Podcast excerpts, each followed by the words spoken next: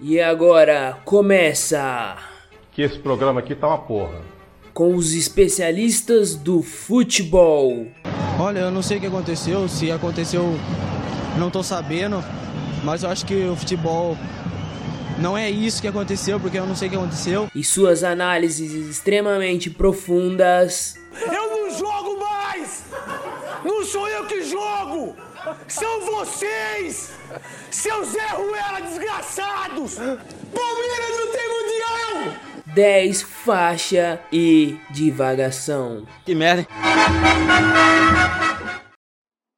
Oi, gente, tudo bem? Eu sou a Jéssica do 10 Parte de Divagação. Estamos aqui voltando com uma nova estética, né? Já que todo mundo viu que a gente mudou o Instagram, nós desmembramos o Instagram do, do Entre Prosas. E agora estamos fixos aqui falando somente sobre esporte, somente sobre cultura pop, enfim. O episódio de hoje nós vamos falar da finalíssima da Libertadores, né? um, um dos jogos mais esperados aí para quem curte futebol no momento, Palmeiras e Flamengo. Vai ser no, no Uruguai, tá uma expectativa muito grande. O meu convidado hoje é São Paulino, por incrível que pareça, mas tem um, um, um porquê de eu ter chamado um São Paulino para cá. Então eu vou pedir para que ele se apresente, fale um pouquinho da- dessa relação dele com São Paulo e também sobre essa relação com a Libertadores, porque lembrando daqui, né, tipo, é um dos times que que assim tem mais Libertadores dentro de São Paulo, mas espero que Palmeiras chegue aí nesse número junto com ele. Então, Rafa, por favor, se apresente. Bom dia, bom dia pessoal. Meu nome é Rafael. Como a Jéssica disse, eu sou um São Paulino doente. Meu time tem uma relação muito boa com a Libertadores, né? Então é um campeonato que eu sempre acompanhei, sempre gostei de ir no estádio. O clima é diferente, é, mas é um campeonato muito difícil, né? Muito estreito. Antigamente a gente tinha mais dificuldade com o time argentino, time uruguaio, chileno. Hoje nem tanto, né? Hoje, é, felizmente, os brasileiros estão dominando a Libertadores.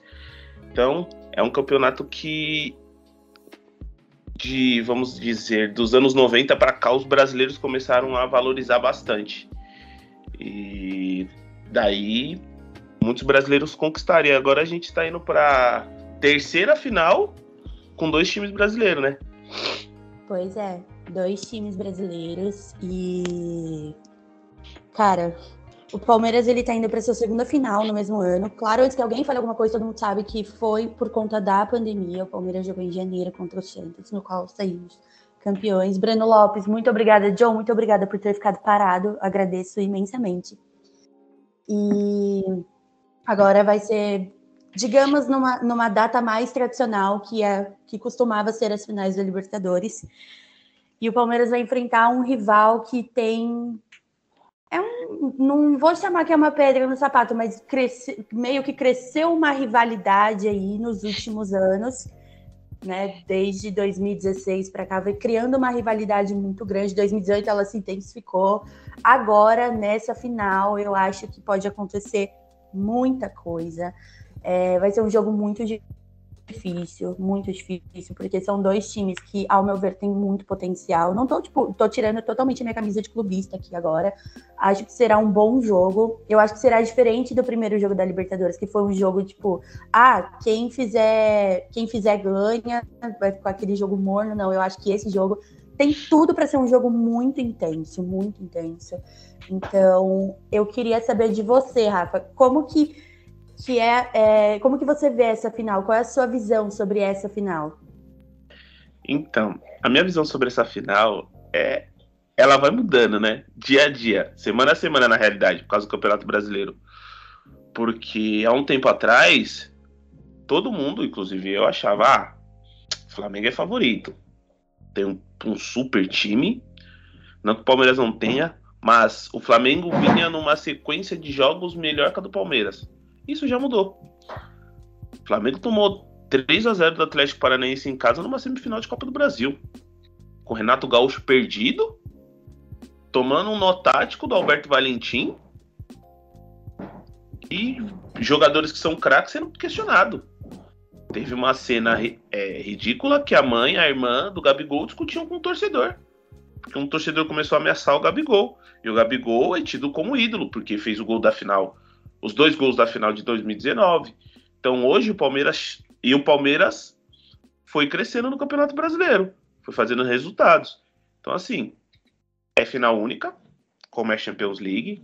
Então não tem aquele de ah, eu fui mal nesse jogo, no próximo eu posso recuperar. Que é no caso se fosse dois jogos. Então, jogo único é o jogo onde você não pode errar. Que foi o caso da final Palmeiras e Santos. O jogo tava indo pros pênaltis. Num erro do Santos, que para mim foi um erro, de, é, o, o, jogador do Santos dá aquele espaço pro Rony cruzar e o Pará tá e o Pará, o Pará vai marcar quem? Pará não? Não dá pro Pará marcar alguém num cruzamento. O Breno Lopes subiu e fez o gol do título. Então, vai ser um, eu também acho que vai ser um jogo bom, que são dois times que atacam bem. Mas o Palmeiras para mim leva vantagem no sentido de já ter um técnico que já tá há um bom tempo. O Renato Gaúcho ainda acabou de chegar no Flamengo. Então acho que por, por ter uma Libertadores, o, a direção do Flamengo assumiu esse risco de trazer um técnico que gosta de falar, né? Que quando ele estava no Grêmio ele falava que ah, é obrigação do Flamengo porque investiu, investiu bem. Se eu tivesse um time de 200 milhões, isso e aquilo. E hoje ele tem um time de 200 milhões na mão e não tá conseguindo fazer o time jogar. Jogou contra o Atlético Paranaense de novo, abriu 2 a 0 e tomou um empate. Então, assim, o Palmeiras, até o momento, vai chegar com mais força para ganhar esse título. E o, o, Abel, por mais que a, a mídia, né, vive abatendo nele, não gosta dele. Eu lembro que tinha esse comparativo enquanto o Crespo estava no São Paulo, porque o Crespo não ia bem, mas não era tão criticado quanto o Abel. O Abel tem o elenco do Palmeiras na mão. Ele sabe quem ele pode colocar, quem ele não pode. Ele erra, às vezes, erra como todo mundo vai errar. Mas ele vai chegar. A tendência é que ele chegue muito bem. Eu, hoje, você fala, Rafael, quem você apostaria? Eu já apostaria no Palmeiras. Meu rival. Eu quero que ganhe Libertadores? Óbvio que não, mano. Eu quero continuar junto com o Santos, o time paulista tem mais Libertadores. O Santos não é tão meu rival assim, mano. Meu rival é mais Corinthians e Palmeiras. Então não tô torcendo pro Palmeiras ganhar. Mas hoje, deixando o clubismo de lado, o Palmeiras tem mais condições de ganhar o título da Libertadores que o Flamengo. Eu acho que, como eu falei, vai ser um jogo muito intenso, que pode ser definido muito no começo, pode ser definido no final. Porque são duas equipes que estão não só disputando a taça que é tipo o símbolo da América. Eu acho que é a taça mais cobiçada pelos clubes brasileiros é a Libertadores. É um campeonato difícil, mas eu acho que comparado ao brasileiro, não é tão difícil, porque o brasileiro ele é extenso, ele é cansativo. Porém, existe a magia por trás da Libertadores, que é muito forte. Então, eu sou da época onde tocava os mariachis na Globo, cara. Eu sou, tipo, acho que a melhor abertura de Libertadores era essa. E eu sou dessa época que, tipo, meu Deus do céu, a Libertadores é a Libertadores. Foda-se qualquer tipo de campeonato, tem que ser a Libertadores, é o sonho. O Palmeiras chama de obsessão, então eu sou muito crente nessa questão de obsessão. O Palmeiras é obcecado pela Libertadores. E nem nos meus melhores sonhos eu imaginei que meu time estaria na segunda final consecutiva de Libertadores e que eu estarei nessa final de Libertadores. Que que é algo que eu achei que eu nunca fosse realizar, porque foi aqui no Rio, não consegui ir por conta da pandemia, claro, não tinha público. Abriu e falou: puta, é a oportunidade que eu tenho para ir, para conhecer outro lugar e ver a final. E eu tô muito ansiosa por isso, porque será o jogo da vida, né? Para mim é o jogo da vida, é... não só pelo, pelo jogo em si, mas por todo o contexto por trás da Libertadores, por todo o contexto por trás do, do jogo, dessa rivalidade. Eu jurava que contra o Atlético Mineiro não ia passar, eu tinha certeza absoluta, porque assim, uma coisa que eu sou é coerente. O time do Atlético estava voando, voando. Quando a gente jogou contra o Atlético no Campeonato Brasileiro, eu já falei, meu Deus, a gente vai encarar esses caras da Libertadores, acabou, não vai dar certo. Mas assim, sofri até o último minuto e no final das contas passamos. A minha ficha não caiu quando passou. Eu falei, ah, já passei por um Palmeiras e River, eu posso passar por qualquer coisa. Negativo, tinha um Atlético Mineiro no meu caminho para fazer ficar louca. E foi o que aconteceu quando passou. Quando o Flamengo jogou, para mim, contra o Barcelona de Guayaquil, com todo respeito ao Barcelona de Guayaquil, eu já falei, cara, eles estão na final. Isso é fato, eles já estão na final. Primeiro jogo, eu não lembro mais ou menos quanto foi o jogo, mas foi um placar extenso. O segundo jogo só complementou o placar. Mas contra o Atlético ficou muito aberto.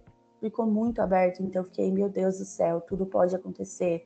E quando passou para a final, eu falei, caraca, vai ser o jogo do ano, do ano, porque ultimamente vem uma grande é, rixa entre Flamengo e Palmeiras, porque o Palmeiras ganhou em 2016, depois o Corinthians ganhou em 2017, e aí depois o Flamengo em 2018, 2019 foram campeões da Libertadores, 2020 foi o Palmeiras, e aí 2021 os dois acabaram se encontrando numa final de Libertadores, então eu acho que tem tudo para ser um jogo muito forte.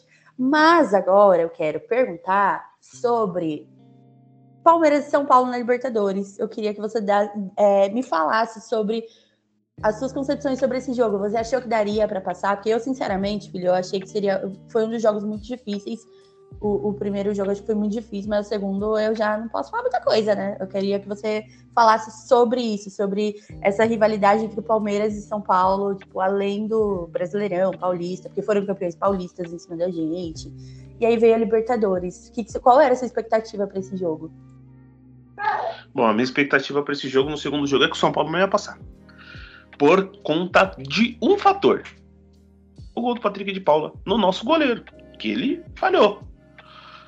E infelizmente nós não tínhamos um atacante bom. Infelizmente não tinha. Entendeu? A gente tinha o Pablo, que ele perdeu o gol feito. Porque o Weverton já tava caindo. Mano, ele, ele, ele tinha dois cantos para escolher. O canto do Weverton ou o outro canto.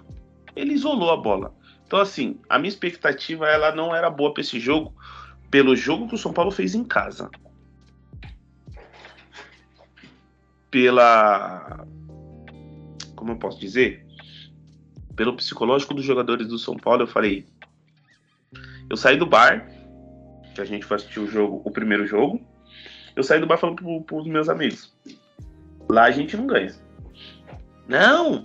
Você é louco! Eu falei, lá a gente não vai ganhar, mano.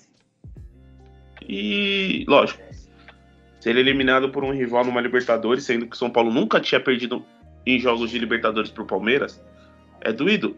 Acho que o que é. Mas eu já esperava, porque é, time sem confiança é complicado. E o Palmeiras já vinha de uma confiança boa, principalmente com a chegada do Dudu, que é um excelente jogador. Os rivais não gostam dele, inclusive eu, mas não gosto dele como jogador. Por quê? Porque ele é um jogador chato, mano. Ele é chato, ele é folgado e é jogador que decide jogo. Então, eu falei para todo mundo, falei, mano, a gente não vai passar. Graças a Deus o Volpe tá voltando a ter uma, uma boa sequência. Mas eu, eu, eu falo para todo mundo, um bom time se começa por um bom goleiro. Hoje o Palmeiras tem o melhor goleiro do Brasil, junto com o Santos do Atlético Paranaense. Para mim são os dois melhores goleiros do Brasil. Entendeu? À toa que, mano, muitos jogos o Palmeiras vence por conta que o Weverton, mano, cata e cata muito. Então aquele jogo, a minha, a minha, a minha expectativa era, hum, acho que a gente não passa, mas como você é torcedor, você fica naquela pontinha, ah, vai que dá, vai que dá, vai que dá. Depois que tomou o primeiro gol, eu falei, tchau.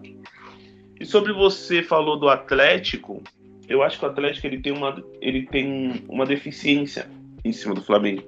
Esse time do Flamengo tá desculpa, tá praticamente junto desde 2019. Então já tem um entrosamento, né? Gabigol, Bruno Henrique, Arão. Mas o Galo não tem esse entrosamento. Se contratou muito jogador, mas que não, não joga. É, recentemente, acho que há dois meses atrás, chegou o Diego Costa.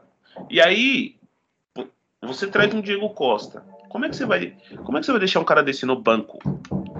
Primeiro, que é um puta, ele teve uma puta carreira na Europa. Disputou Copa do Mundo, jogador titular do Atlético de Madrid. Você não dá para deixar um cara desse no banco. Só que aí você tira um cara que já tem entrosamento. Então, fica complicado. E é aquilo. quando você tem muito jogador bom num time, é, tem jogador que não aceita o banco. E assim, eu acredito que o Atlético não vai ganhar a Copa do Brasil. O Atlético não vai ganhar o brasileiro. Eu ainda acho que o Flamengo vai ganhar o brasileiro, entendeu? Então, eu, quando, quando, quando deu a semifinal, falei, eu acho que o Palmeiras chega na final. Né? Mas, sobre o jogo São Paulo e Palmeiras na Libertadores, péssimo. Eu já imaginava que o São Paulo talvez estava um time sem confiança, já estava uma instabilidade do Crespo, né? E no clássico, agora já é uma situação diferente. O Rogério Ceni chegou, é, é um ídolo. A carreira dele como técnico começou recente, mas já tem títulos importantes. Trouxe o Fortaleza é, para um cenário muito bom. Ganhou um brasileiro com o Flamengo. Então ele já vem com uma bagagem melhor desde quando ele começou. Então eu acho que vai ser um, um clássico bom, mas também depende porque o time que o Abel vai colocar em campo, né? Se você tem uma, um clássico, mas você tem uma final de Libertadores, você tem que priorizar a final da Libertadores. Então, o clássico pode ser um clássico morno, entendeu? Não pode ser aquele clássico com pegada, é, como, como tem sido, entendeu? Eu concordo, até porque é, eu acho que o foco tem que ser na Libertadores, não, não tem jeito. É um título que dá muito mais trabalho, então, obviamente, todas a, toda a energia está focada na, na, Libertadores. Tem toda a questão de ser uma viagem longa, que é muito diferente você sair daqui para o Rio, 40 minutos você está no Rio de Janeiro, você tem que passar 2 horas e 20 dentro de um avião chegar, concentrar, descansar, tal. Tem todo esse ambiente ainda, tem toda a preparação. E tem, cara, é um, literalmente um campo neutro, né? Eles podiam ter escolhido um campo neutro no Brasil? Eu acho que podia. Não precisava para mim ter jogado para o Uruguai, sinceramente. Mas, né, Comembol quer visar o lucro, colocando ingressos a R$ 1.100 mais barato, sendo que o salário mínimo do brasileiro é quase isso e em dólar, né? Não é tipo 1.100 reais assim, ah, beleza, 1.100, mano, mas eles, eles é, divulgaram o preço em dólar, tipo, ai, 200 dólares, o dólar tá absurdo de caro. Tem todos os custos de uma viagem. Quando o Palmeiras é, passou para final, eu fui fazer uma cotação para viajar com hotel e passagem e tudo mais, estava dando 28 mil reais. Na realidade do brasileiro, isso é um carro. Você vai, tipo, dar o seu carro para ir ver uma final de Libertadores, apesar que tem muita gente que faz isso, né? Então, mas é absurdo, tanto que acordamos de irem de carro, passar 30 horas dentro de um carro, até porque dirige 24 horas direto, porque daqui pro, pro Uruguai são 23 horas e pouquinho, mas ninguém aguenta dirigir direto por quase 24 horas, por mais que por, revezando a gente colocou no final umas 30 horas que a gente vai ter que parar, não tem jeito. Mas é isso.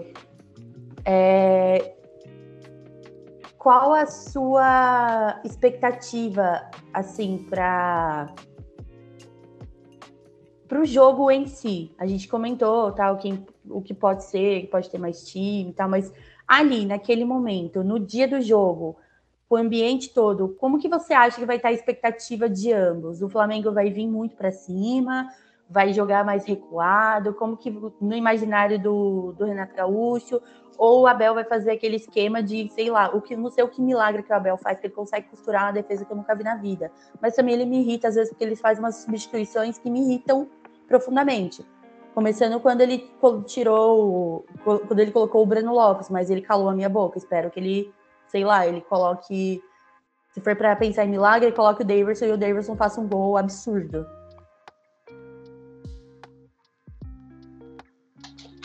Moleque Davinho, o Davidson, Davidson é, é um cara que precisa estar no time do Palmeiras. Ele dá ânimo. Ele pode não ter aquela qualidade excelente como outros jogadores, mas ele é aquele cara contagiante. Meu, o Flamengo não tem como o Flamengo jogar para trás. Só que o Flamengo tá com um problema grave. O Flamengo tá sem o Arrascaeta. O Flamengo sem o Arrascaeta, o Renato Gaúcho tá perdido que foi o que aconteceu no jogo contra o Atlético Paranaense. Entendeu? que ele colocou o Diego. Diego não foi bem. E aí ele colocou o Michael. Então, assim, como é uma final de Libertadores, o Flamengo tá pressionado, eu acho que o, que o Flamengo vai vir para cima. E, e, pode ser que bem provavelmente ele comece o jogo com o Michael. Só que tem um problema que o Flamengo tá tendo. Um não, dois. Com a saída do Gerson, que era o cara do meio campo do Flamengo, junto com a Rascaeta e Everton Ribeiro, não se achou um cara para essa posição. Né? Era o Diego, mas o Diego já tem uma idade e não tem o vigor físico para jogar de segundo volante. E aí ele perde o Arrascaeta. Aí ele coloca o Everton Ribeiro na função da Arrascaeta. Então, ele não tem um cara pro meio campo igual o Gerson, ele perdeu. Ele não tem o Arrascaeta.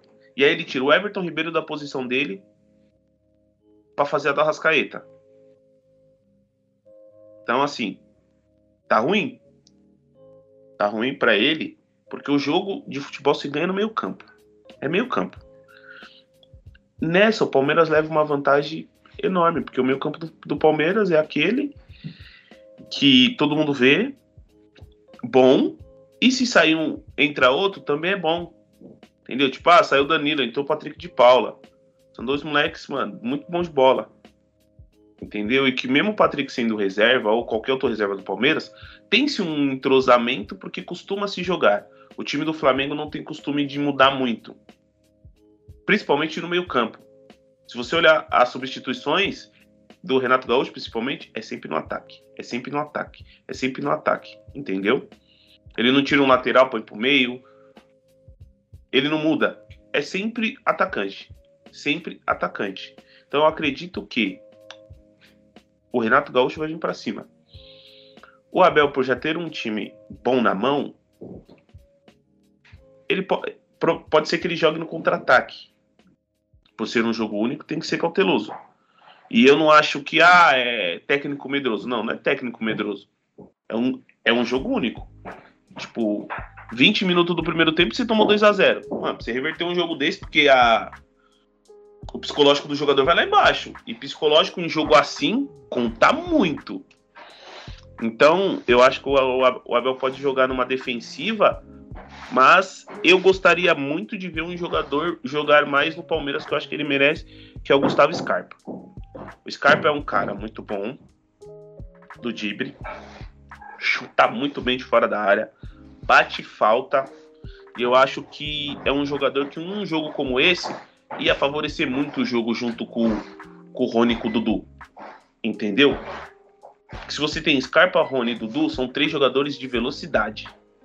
Que num contra-ataque, vai meter uma fumaça enorme. Fora que você tem o Rafael Veiga no meio-campo, comendo a bola, que é o que falta pro Flamengo. O Flamengo, antes, você, você olhava assim, você falava, mano, os caras têm Arrascaeta e Everton Ribeiro. Perdeu a Arrascaeta, só ficou o Everton Ribeiro. Everton Ribeiro fora de posição. O Everton Ribeiro não tá jogando bem. Se você entrar no Twitter, mano, boa parte da torcida do Flamengo tá pedindo a saída, a saída do Everton Ribeiro do time. Por quê? Mas por, não é por extremamente culpa dele. É porque o Renato Gaúcho sacrificou ele.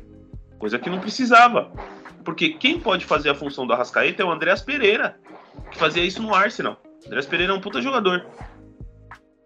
Só que o cara também chegou, olha, ele chegou metendo um golaço de falta, mas o cara precisa de sequência para entrar na, na adaptação do time, ver como o time joga, a forma que o jogador joga, a forma que o jogador gosta de jogar. Então, assim, eu eu acho que o Abel pode na retranca. Caso o Abel vá para cima também, não é problema nenhum. Hoje o time do, do Palmeiras pode bater de frente com qualquer time.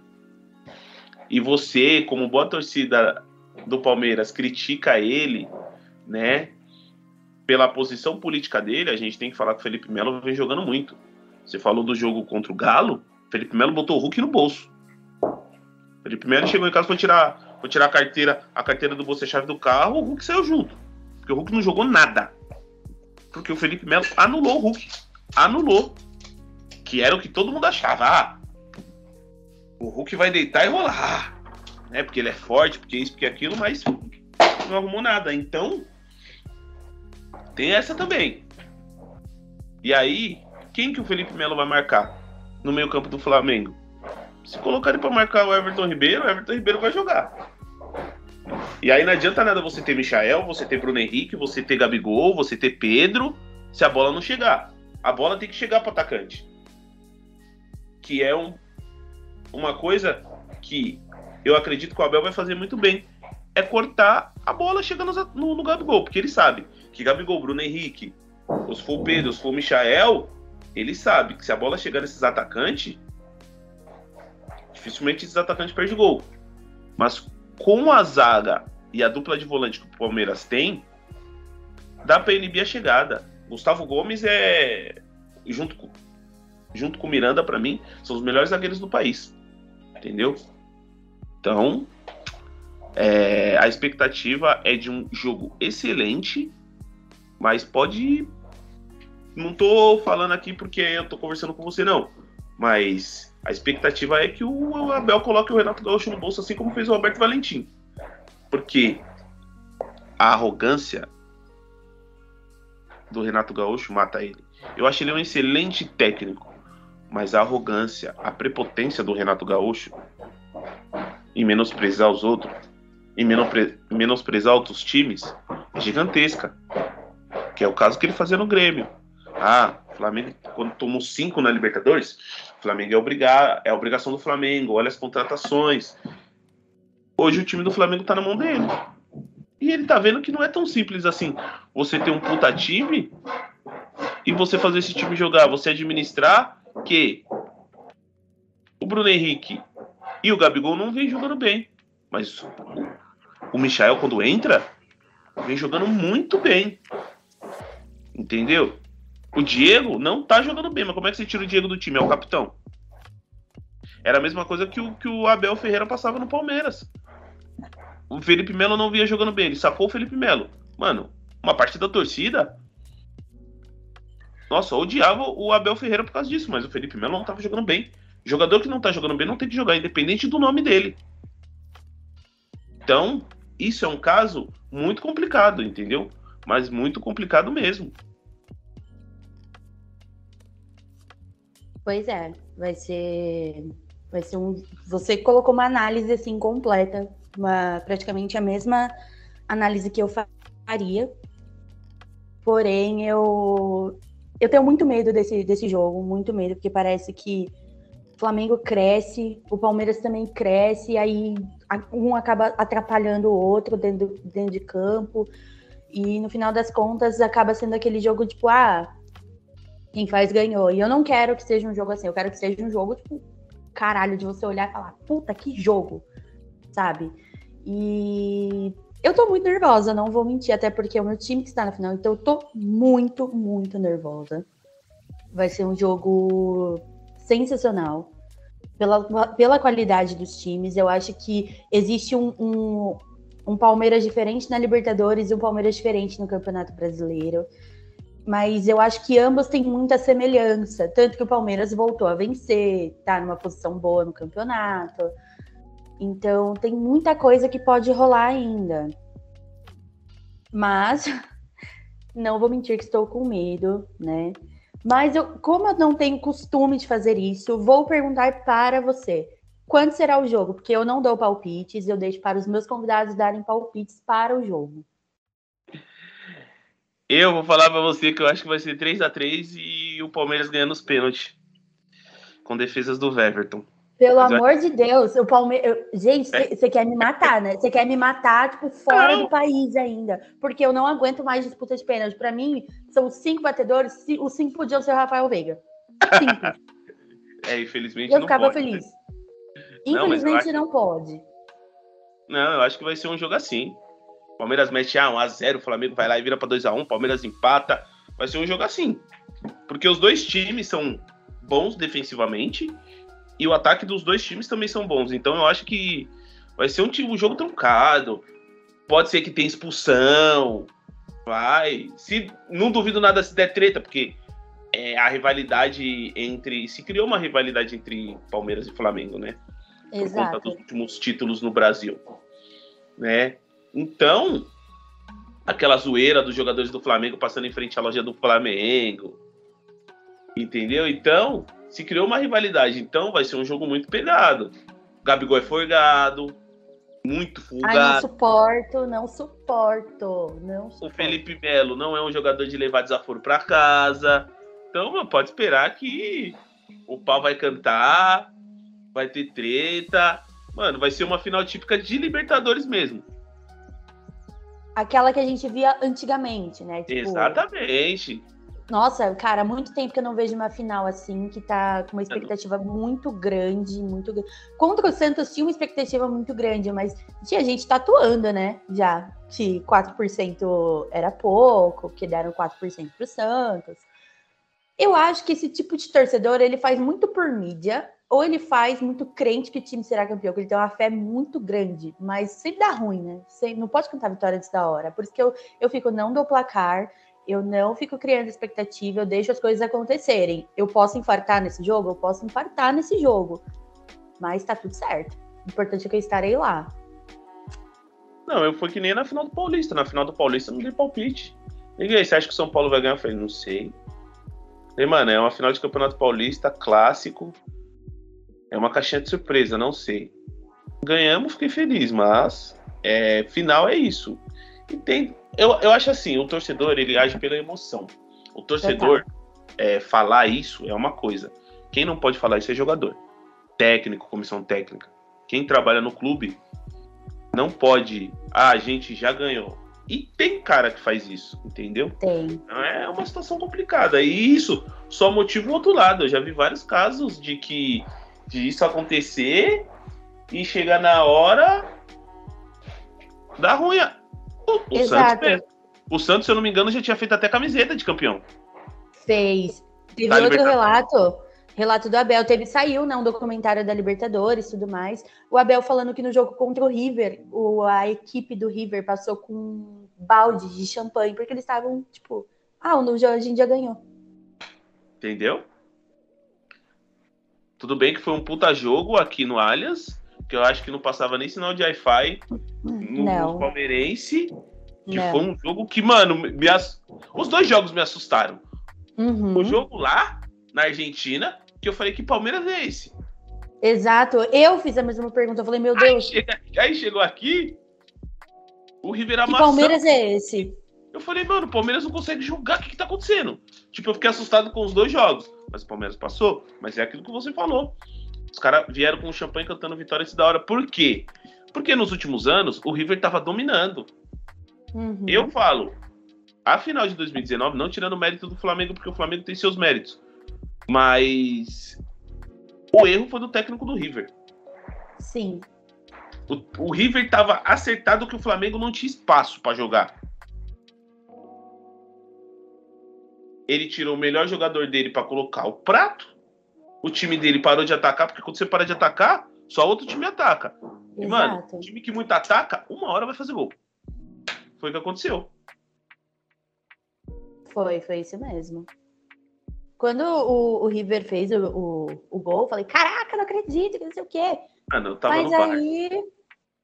Mas aí o que aconteceu? É tipo, é, são coisas do futebol, sabe? Eu acho que o técnico do River falou: ah, não, a gente já fez um gol, vamos manter o resultado até o final. Entrou numa zona de conforto, só que ele não esperava que vinha um Flamengo muito louco para ganhar esse, essa Libertadores e fez o que fez.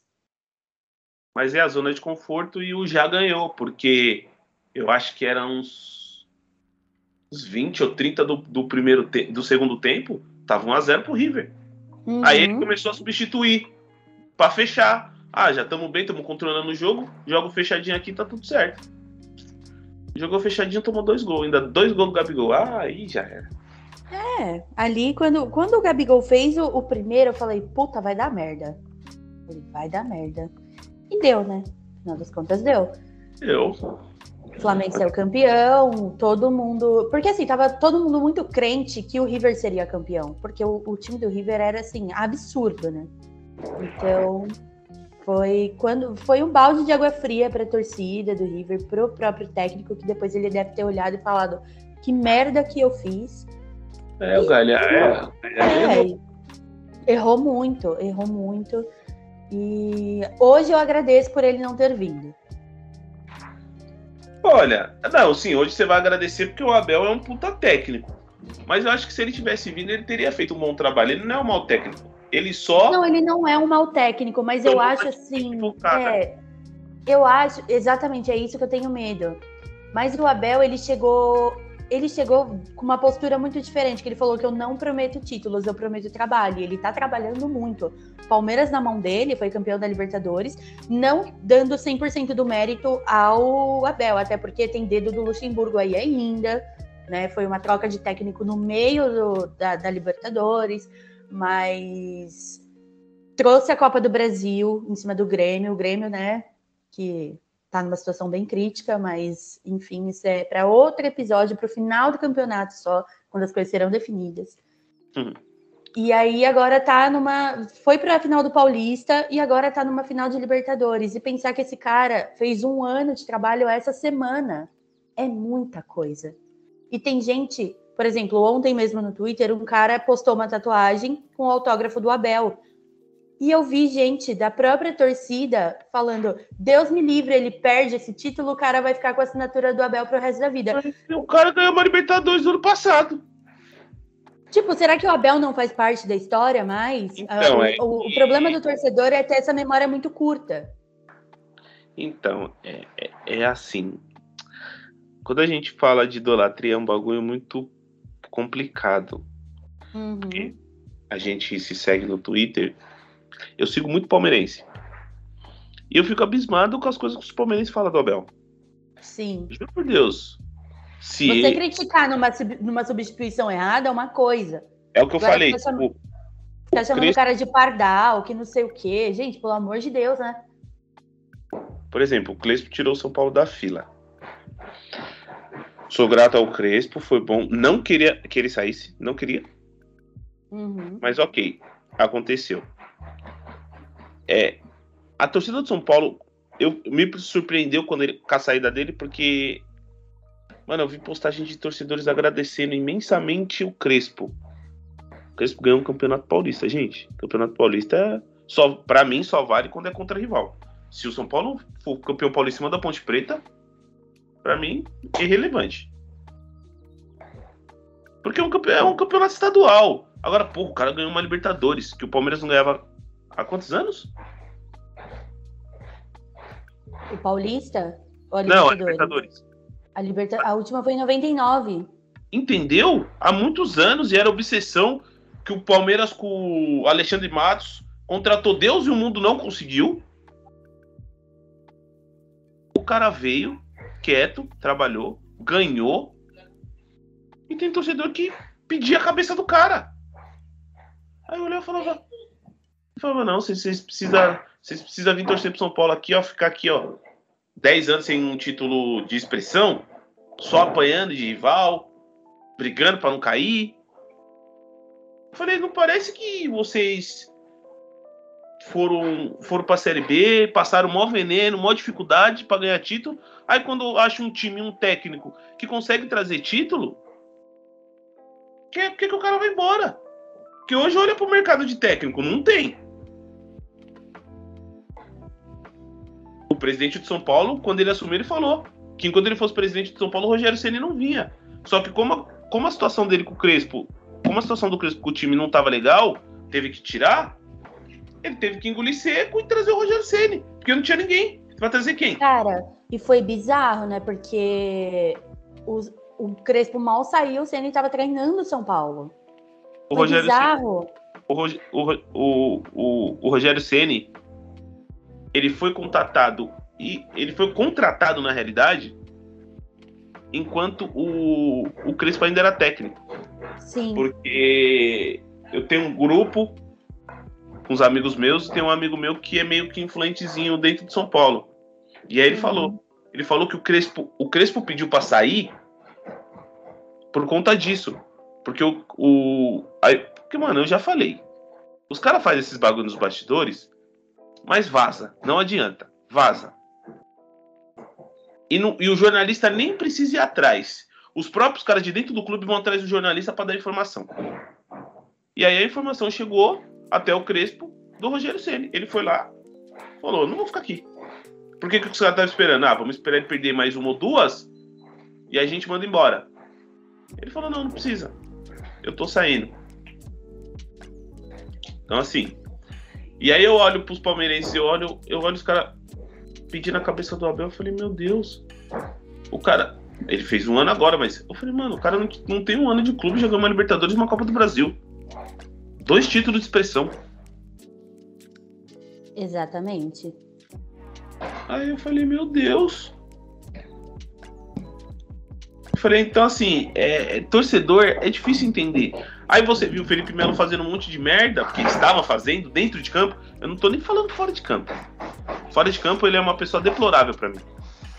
Mas o extra-campo de... eu não prefiro falar para eu não me estressar. Eu também. Mas dentro de campo ele, ele tava jogando muito mal. E tinha torcedor que reclamava porque o Abel tinha colocado ele no banco. Eu falei, meu Deus do céu. Eu falei, então quer dizer, o Felipe Melo não vinha jogando bem, mas é o ídolo, tem que continuar jogando. O Abel vem fazendo um trabalho excepcional, porque começou a dar certo muito rápido, coisa que com técnico isso é muito difícil, tanto no Brasil quanto fora do Brasil. Vou dar um exemplo aqui. Eu esqueci o nome dele, mas o técnico do United tem um puta time. Pogba, Cristiano Ronaldo, Jesus Sancho, De Gea. O time não tá jogando. O time tomou 5 a 0 do Liverpool em casa. Aí o Abel chega, é. mexe aqui, mexe aqui, mexe aqui, pum, o time começa a jogar. Final de Libertadores, final de Copa do Brasil, ganha os dois títulos. Porque por, por ser um técnico recém-chegado, tinha tudo desenhado para ele perder os dois títulos. Ganhou os dois. E mesmo assim parece que pra torcida do Palmeiras não tá bom. Aí eu falo, ah, Aí não dá, né? Aí quando o povo fala que é uma torcida, ah, o Palmeiras é uma torcida mimada. Aí alguns torcedores que não são ficam bravos, exemplo você, mas eu falo, eu falo, eu entendo você ficar bravo, mas infelizmente é assim. O torcedor ele ele tem uma, uma visão e vai muito também, hoje, infelizmente, com o presidente que a gente tem, da política. Eu via que muitos torcedores do Palmeiras não queriam Felipe Melo por, por ele ser bom, por ele ser um bom jogador.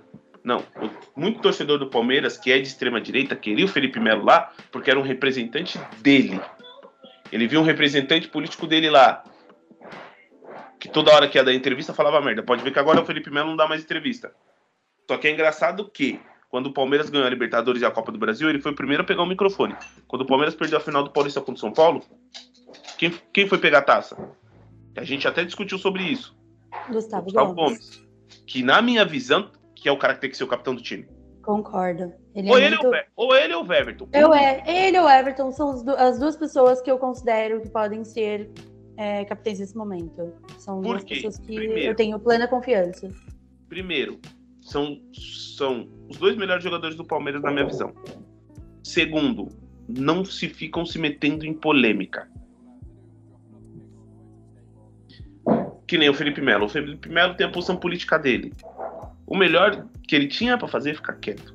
Por quê? Porque do mesmo jeito que tem palmeirense de extrema direita, tem palmeirense de esquerda. Então ele deveria respeitar os dois lados. Falar, ó, prefiro não falar. Eu vou levar por esse lado, porque eu gostaria de que a maioria dos jogadores fossem contra o nosso presidente, fosse, mas vai ter pessoa que é a favor. Só que para não gerar um desconforto, para não gerar uma briga, uma discussão, fica quieto. Mas não, ele sempre que pode vai lá. Ele sempre que pode fala uma besteira. Então, e é um, e é um receio que eu tenho referente à final da Libertadores. Ele desde que ele desde quando ele voltou a ser titular, a jogar bem, ele tá quieto. Ótimo. Esperamos que ele fique assim até a final da Libertadores. Que tem essa também. Pois é.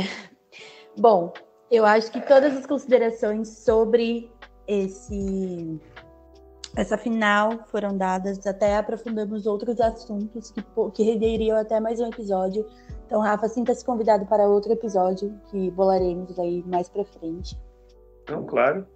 E eu que agradeço, até porque, gente, para gravar esse episódio foi uma tour, porque a gente usa um aplicativo, tudo, o aplicativo simplesmente não colaborou, então voltamos à, à era da, do Skype, dando nossos pulos, mas porque a gente não pode ficar sem episódio, mas estávamos sem episódio por conta da nova fase do 10 e faixa, porque agora somos é, individuais fora do não fora do Entre Prosas, né? Sempre teremos uma ligação, porém não temos a mesma plataforma. Então, vou pedir para vocês seguirem a gente nas redes sociais, 10 faixas de divagação no Twitter.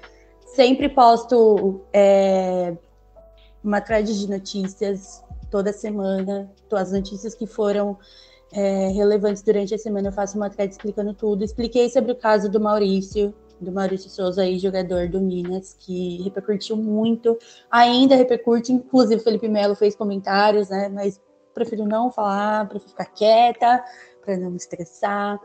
Faço uma thread sobre o campeonato, sobre o último jogo entre Palmeiras e Grêmio, que deu uma confusão. Foi a primeira briga com distanciamento social que eu vi na minha vida, porque estavam separados por um acrílico. Foi muito bizarro.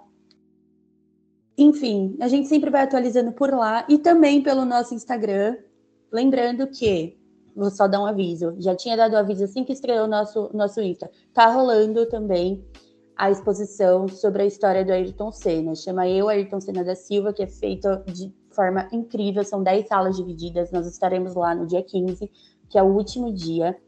É, a entrada é gratuita, é no Shopping Vila Lobos.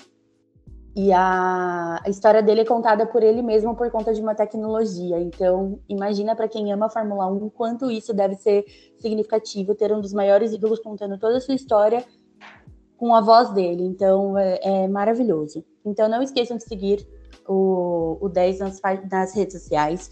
Não esqueçam de seguir o Entre Prosas, que está com uma programação incrível para quem gosta de política e história, que é se aprofundar, quer entender, temos dois historiadores à frente do podcast, então você já sabe que tem qualidade. Por aqui, estamos falando sobre esporte, cultura pop, tudo que possa acontecer nesse universo, porque querendo ou não, esporte e cultura pop eles acabam se interligando, então vocês vão entender como eles se interligam no próximo episódio, onde falaremos sobre NBA. E é isso, eu vou deixar o Rafa se despedir, falar tudo que ele tiver para falar, se ele tiver alguma indicação para fazer também, o microfone é todo seu. Não, não tenho nenhuma indicação não, só agradecer o convite sempre que precisar pode me convidar, que para mim será uma honra participar. Eu sempre gosto dessa discussão, dessa conversa, porque a gente fala, mas a gente também escuta, a gente vai aprendendo cada vez mais. E para mim é muito importante e gratificante isso, né? Expor pensamentos. É muito bacana, gente. Muito obrigado pelo convite. E sempre que precisar pode me convidar, que eu estarei aqui. Então é isso, gente. Não esqueça de seguir nas redes sociais. Os episódios estão disponíveis em todas as plataformas. E ficamos por aqui. Próximo episódio falaremos sobre NBA. Esse episódio ele é mais um pouquinho mais complexo, mas tentaremos dar as nossas visões, tirando o clubismo também, porque temos aqui um torcedor do Bulls e temos aqui uma torcedora do Celtics. Então, até o próximo episódio, gente.